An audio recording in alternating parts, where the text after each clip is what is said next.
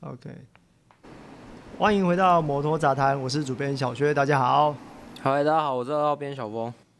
OK，那我们今天要来聊就是二零二一年荷兰站。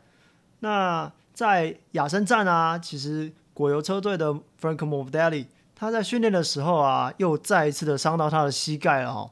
那这一次啊，他们车队决定让他进行手术，所以呢，这边也要从啊别的地方找代班人选来来帮 Morbidelli 代班。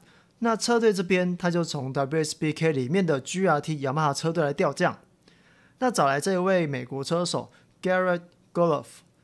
那 Golov 呢，他初次崭露头角是在二零一九年的美国 AMA Superbike，他在那个赛季啊。二十场比赛里面拿了四场胜利，十一个颁奖台成绩。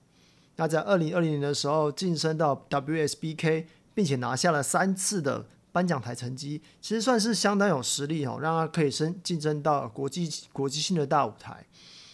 那他在同一年呢、更是首一次到 MotoGP 去帮 Rossi 代班骑 YZR M1。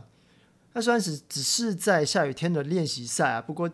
不过也算是一个，我觉得算是一个里程碑吧。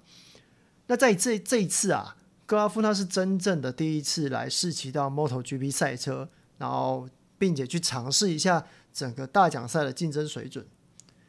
那最后呢，啊、以第二十二位起跑的这位美国车手啊，他最终拿到十七名，虽然说没有跑进积分圈，不过还是跑赢了 Luca Marini。亚森第二个焦点呢、啊，我认为是小牛的离队震撼弹。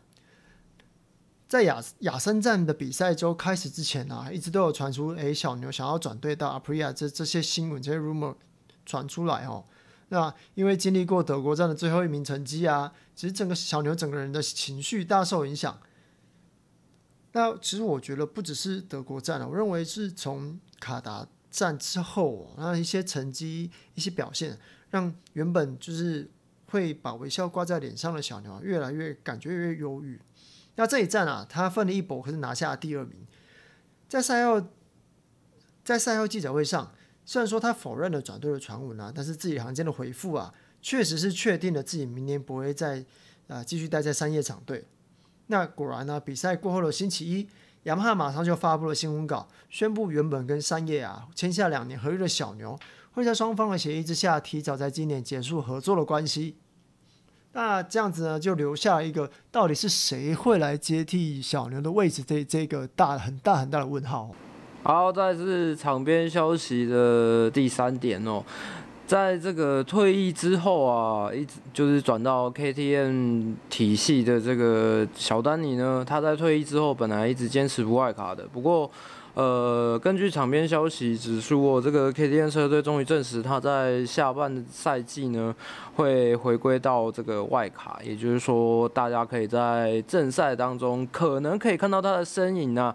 啊，普遍推测呢，他应该会在这个 KTM 的主场奥地利站呢这个进行这个外卡的动作，那小丹尼呢，他外卡对 KTM 最大的优势来讲，对赛车的升级的一些零件上呢，在比赛长距离行驶呢，会有一些什么样的变化哦？那更因为呃，也许呢，可以透过这个正赛的部分哦，可以看出这台赛车原本应该有的竞争力到哪边哦。那再就是要讲到亚森站哦，我们认为呃，在这一场比赛里面呢，表现得很好的部分哦，毫无疑问的这一场表现得最好的车手就是 Fabio Quartararo 啦。在练习赛跟排位赛呢，虽然他没有像他的队友小牛一样冲出这么惊人的这个单圈速度啊，但是在比赛当中呢，呃，非常稳健的速度呢，跟所谓一击拖出的能力啊，就是山叶要拿冠军的不二法门哦。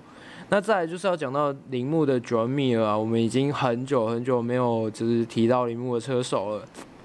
那在这边要再次重申了，其实铃木啊不是省油的灯哦，维持这个一贯的特性啊，从第十位起跑的密尔最终拿下了第三名。那 Mir 的速度跟稳定性呢是绝对足够的，这个第三名的成绩啊，让他从积分的排行榜上呢。摸上来到第四名哦，只差这个第三名的佩科巴尼亚亚七分而已。那密尔本人呢？对，其实啊，他对铃木最近的赛车的表现哦颇有微词哦。毕竟这台车，呃，在今年是几乎没有什么更新的。然后铃木呢是在场上啊，是唯一一台它没有起跑装置哦，甚至也没有呃杜卡迪那种坐高改变系统的赛车啊。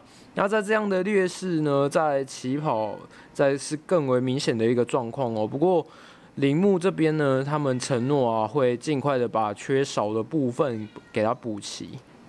OK，那接下来是我们认为比较呃表现的比较不好的车手。那在这边呢，我觉得呃表现比较不好的车手，那当然就是 Rossi 啦。呃，这里是亚森站，那 Rossi 在这边呢，过去他的战功非常彪炳，但是这一站却以 DNF 完赛，那真的是非常的可惜啊。呃，今年赛季对 Rossi 来说真的是呃非常糟糕，毕竟呢，呃在前几个赛季来讲，Rossi 他就算没有办法上颁奖台，但是都会很稳定的。呃，拿到分数，甚至在前六名、前五名，呃，在那成绩大概在前五、前六左右。但是这一站，不要说这一站，就是今年有许多呃分站呢，都看起来跑得有点挣扎，有点无力啊。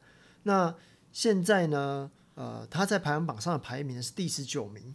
那因为他一直在说，就是过去几年他一直在说会在暑假前啊，每一年他会说啊，在暑假前呢会决定说明年的去向啊，说不定今年的表现呢会让他决定说，哎，那今年就是最后一年这样子。那这个当然是我们但是要等啊，可能过几天就会有这个消息出来了。那大家就拭目以待。好，再就是要抢到这个雅森站。最让我们惊喜的部分的，呃，这位车手呢就是妈妈 kiss。那首先呢，要各位的这个 MotoGP 车手可能要小心一点了，因为大魔王要回来了哦。在之前的官方测试啊，做了八十七圈的这个妈妈 Case 啊，在上一站的德国站呢，他拿下了分站冠军，代表他的手臂状况其实已经可以允许他做这个长时间的骑乘了哦。那在如果我们把德国站啊这个对妈妈 case 来说稍微特别的赛道拿掉的话，那我们来看看亚森站哦，这个对 V 四啊相当不友善的赛道啊，弯道特别多，那弯跟弯之间的直线呢又不是非常的长哦，那而且又很多，而且这边又很多右弯啊，对。那马马奎斯呢，在这边以第二十位起跑，那一路往前追哦，最最终呢是以第七名完赛。那整场比赛呢，从马马奎斯的动态呢可以看得出来，他或多或少呢已经开始就是想要照他自己的方式来骑车了，就是要讲到 Vinales 啊，那。虽然说呢，呃，小牛在赛后呢，这个噼啪的一堆这个离队的记者会的一些相关的一些消息啊，其实在赛前赛后都有都有这样的风声一直在铺陈啊。虽然呃，让三叶整个车库里面的气氛让我们觉得有点怪怪的啊。不过呢，这一站呢，其实我们可以看到小牛的实力哦。上一站还垫底了他哦，这一站几乎啊。呃，从自由练习排位一直到正赛啊，几乎都在前面哦。那最后呢，在正赛啊，其实呃，他还是有反映一些以前他在三月就反映过的一些问题啊，就是因为前方的杜卡迪稍微呢就是挡了一下，那最后还好还是有杀回到这个第二的位置啊。我相信呢，这个举动啊，让小牛更确定一件事情啊，就是他自己是有速度的，只是呃，这台车没有让他。没有办法让他好好的发挥，那这一切呢，其实是非常的有即视感的哦。因为其实像一九年的扎口啊，也是这样的一个状况。当时呢，在雨天，扎口是以头排起跑，那那时候就他就非常确定自己有实力，只是 KTM 当时的赛车啊，并不适合他。最后呢，他提早离开了 KTM。那据传呢，这个小牛啊，他会到 V 四的车队去，有可能是到 a p r i a 或者是呃之前我们讲过的呃那种就是类似透过 VR 四六的方式，让他可以骑到杜卡迪的赛车。那不确定他有没有办法可以适应 V 四。那根据前面几位三叶车手到 V 四的经验来看呢、啊，这个都需要一段时间的适应过渡期。但我们呢，都真心希望他可以找一个呃随队，或者是他自己呃雇佣的这个运动心理咨询师啊，来解决他现在的问题。OK，那我们今天今天是七月，其实今天是七月十一号嘛，那应该呃上个礼拜就已经有说下礼拜是微解封嘛。那.小峰，你解封如果真的解封啊，那到时候如果真的解封，你会有什么地方是想想要去的吗？你就全台走透透吧。不好吧，会下雨吧？不是，反正就再多多多多存一点水啊。像现在的 微解封状况，好像只有台南可以内用而已，不是吗？没有哦，台南好像到最后也确定说，就是要先先不跟进了。哦，是哦。对啊，这是状况才是有点有点糟糕。不不过我觉得这样子也好啊，就是先把疫情控制好嘛。哎、欸，对了，小峰，是啊，你你现在。我看你的那个，我看你的脸书有提到说你现在在使用呃拇指刹车嘛，对不对？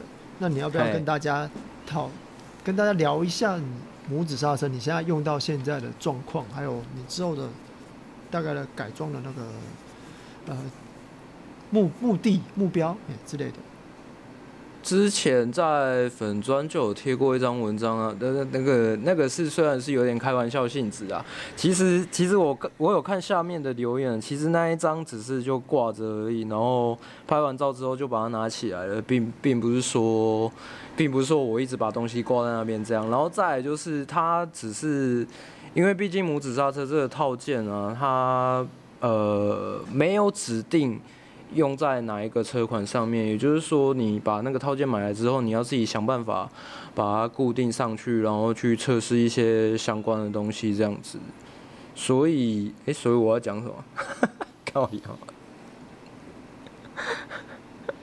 哦，对，所以，所以，所以，等一下，我拍那张照片的当下，其实只是把它的本体装上去而已，就是后面的油管，就是它没有实质的作用啊。我那些油管那些都还没有安装。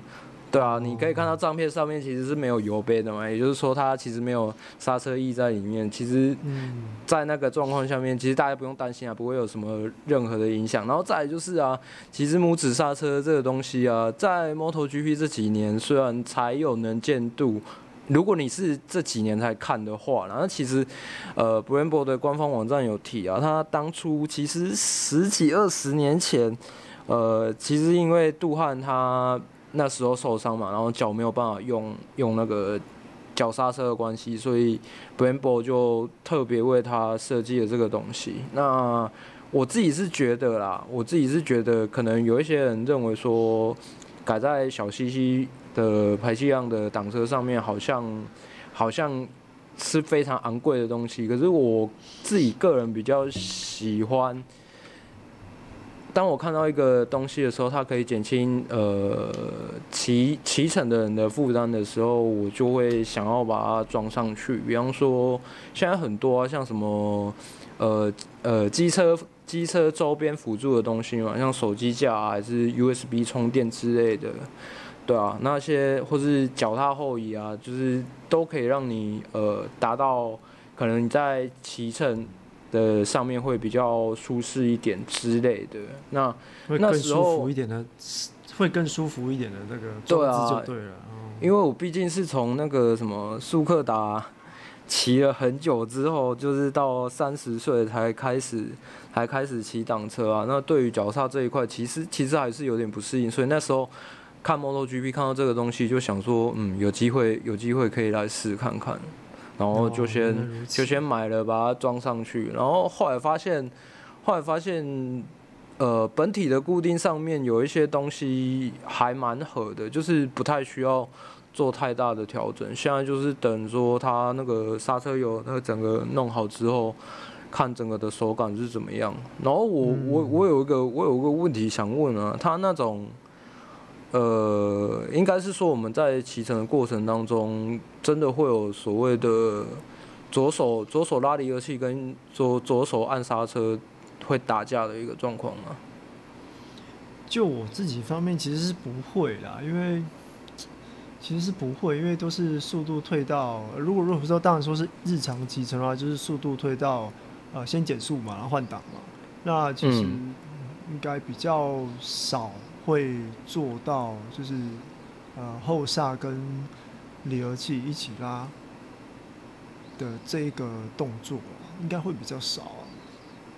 对啊，因为你跟我讲，应该是因为 MotoGP 的车手他们只有在起步会用到离合器嘛，对不对？他们都有快排，所以基本上换挡，他们就完全不用担心那个离合器的问题，他们就可以使用那个东西，对啊。对啊，所以，然后我那时候有有大概测试一下位置，我觉得是 OK 的啦。所以这个部分，反正就是等安装完之后，就是把它弄成影片，看实际的手感怎么样再说。因为我也不确，我也不确定后续后续会不会很顺利。这礼拜又有发发现一大堆问题，这样。嗯，对啊。好啊，那不然就是等你，就是到时候实际装上去之后的使用心得喽。OK，OK，那我们今天的摩洛杂谈就到这边喽。我们哎，那下次什么时候比赛哦？好像过好久了啊。看一下哦，我们下一次的比赛会是在。八月八号奥地利站，哎，那说不定七月中就。你还有要再做那个吗？哎，他他会有会有官方测试吗？好像没有了，哎。也没有暖身就对了。对啊，没有啊。那你有有要做那个吗？你现在在写的那个吗？你说我我我其实有哎，但是 啊，应该也是可以做啦，因为我现在就是写一写之后。我现在还有四间还没写完。对啊，反正就是让让大家再回顾一下上半季到底发生了什么事情，这样。嗯，OK 啊，嗯、那就是我下次的话，尽量尽量这礼拜赶一赶吧。那就 OK，不然我们就下礼拜再见喽。好，嗯，OK，好，拜拜。拜拜。